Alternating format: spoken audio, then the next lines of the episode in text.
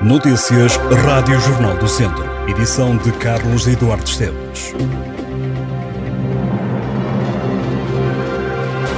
António Silva estreou-se a titular na seleção portuguesa de futebol. A estreia, porém, aconteceu numa derrota lusa por duas bolas a uma diante da Coreia do Sul. O jovem atleta de 19 anos, natural de Penalva do Castelo, é a partir de hoje o mais jovem português a entrar em campo numa fase final de um Mundial de Futebol. Paulo Futre era até agora o atleta que tinha essa marca. António Silva jogou diante da Coreia do Sul com 19 anos e 33 dias. Quanto ao jogo desta sexta-feira que fechou o Grupo H do Campeonato do Mundo, Portugal entrou praticamente a ganhar. Ricardo Horta aproveitou a assistência de Dalot para fazer o primeiro do jogo aos 5 minutos de jogo. Os sul-coreanos empataram antes do intervalo e ganharam vantagem já perto do final do encontro. Contas feitas, Portugal fecha o grupo em primeiro lugar com 6 pontos, mais 2 do que a Coreia do Sul, que com a vitória diante de Portugal garantiu a passagem em segundo lugar. A Coreia do Sul, treinada pelo português Paulo Bento, termina no segundo posto por causa dos golos marcados, 4 para os sul-coreanos, 2 para o Uruguai. Em último ficou o Ghana com 3 pontos.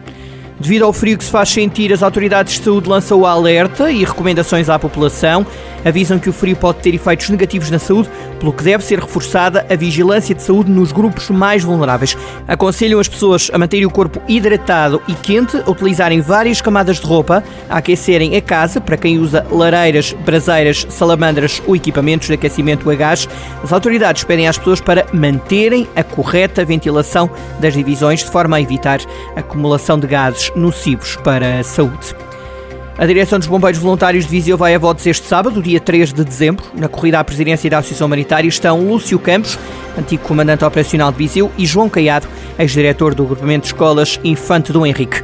O primeiro a apresentar a candidatura foi o militar Lúcio Campos, atual vice-presidente da corporação, que quer criar uma unidade local de formação e o campo de treinos de combate a incêndios florestais. Já o professor João Caiado prometeu lançar as condições para criar, nas instalações do antigo quartel, localizado no centro da cidade, um posto de socorro. As eleições para os bombeiros voluntários de Viseu vão decorrer este sábado, entre as duas da tarde e as oito da noite, num quartel da corporação na rua José Branquinho, no centro da cidade de Viseu. Voltando ao desporto, o feriado 1 de dezembro trouxe algumas alterações nas três tabelas classificativas da primeira divisão distrital de futebol. No entanto, os topos continuam a ser ocupados pelos mesmos clubes na jornada anterior. A norte, o Oliveira do Douro sofreu a segunda derrota consecutiva e com isso permitiu uma nova aproximação dos Ceireiros. A equipa da Bezelga está agora a um ponto apenas do primeiro colocado, que até há duas jornadas fazia um trajeto invicto. Vamos conferir os resultados. Grupo Norte, primeira distrital. Oliveira do Douro 1, Parada 2. Vila Meirense 0, Alvite 1. Arcos 0, Ceireiros 3. E Tarouquense 8, Boaças 1.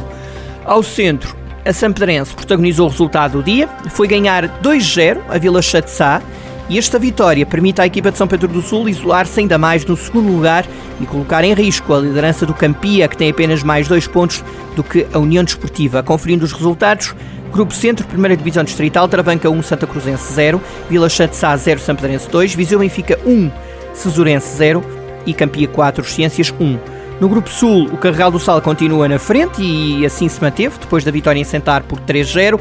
O Val Açores, que foi líder durante várias jornadas, acabou por ganhar em Nanduf neste feriado e mantém-se a dois pontos do topo. Grupo Sul, primeira divisão distrital, 11 primeira jornada, conferimos os resultados, Momento Dudão 0, Besteiros 2, Santar 0, Carregal do Sal 3, Nanduf 0, Val de Açores 1 e Cabanas de Viriato 3, Valmadeiros 0. No handball feminino, esta sexta-feira, a Academia de São Pedro do Sul entrou com o pé esquerdo nos 16 avos de final da Liga Europeia. As champedreiras foram derrotadas na Turquia por 30-25 pelo Izmir. No domingo, em São Pedro do Sul, a equipa da região de Lafões tem de anular a desvantagem para seguir para os oitavos de final da prova. O jogo é à uma e meia no Municipal de São Pedro do Sul. Estas e outras notícias em jornaldocentro.pt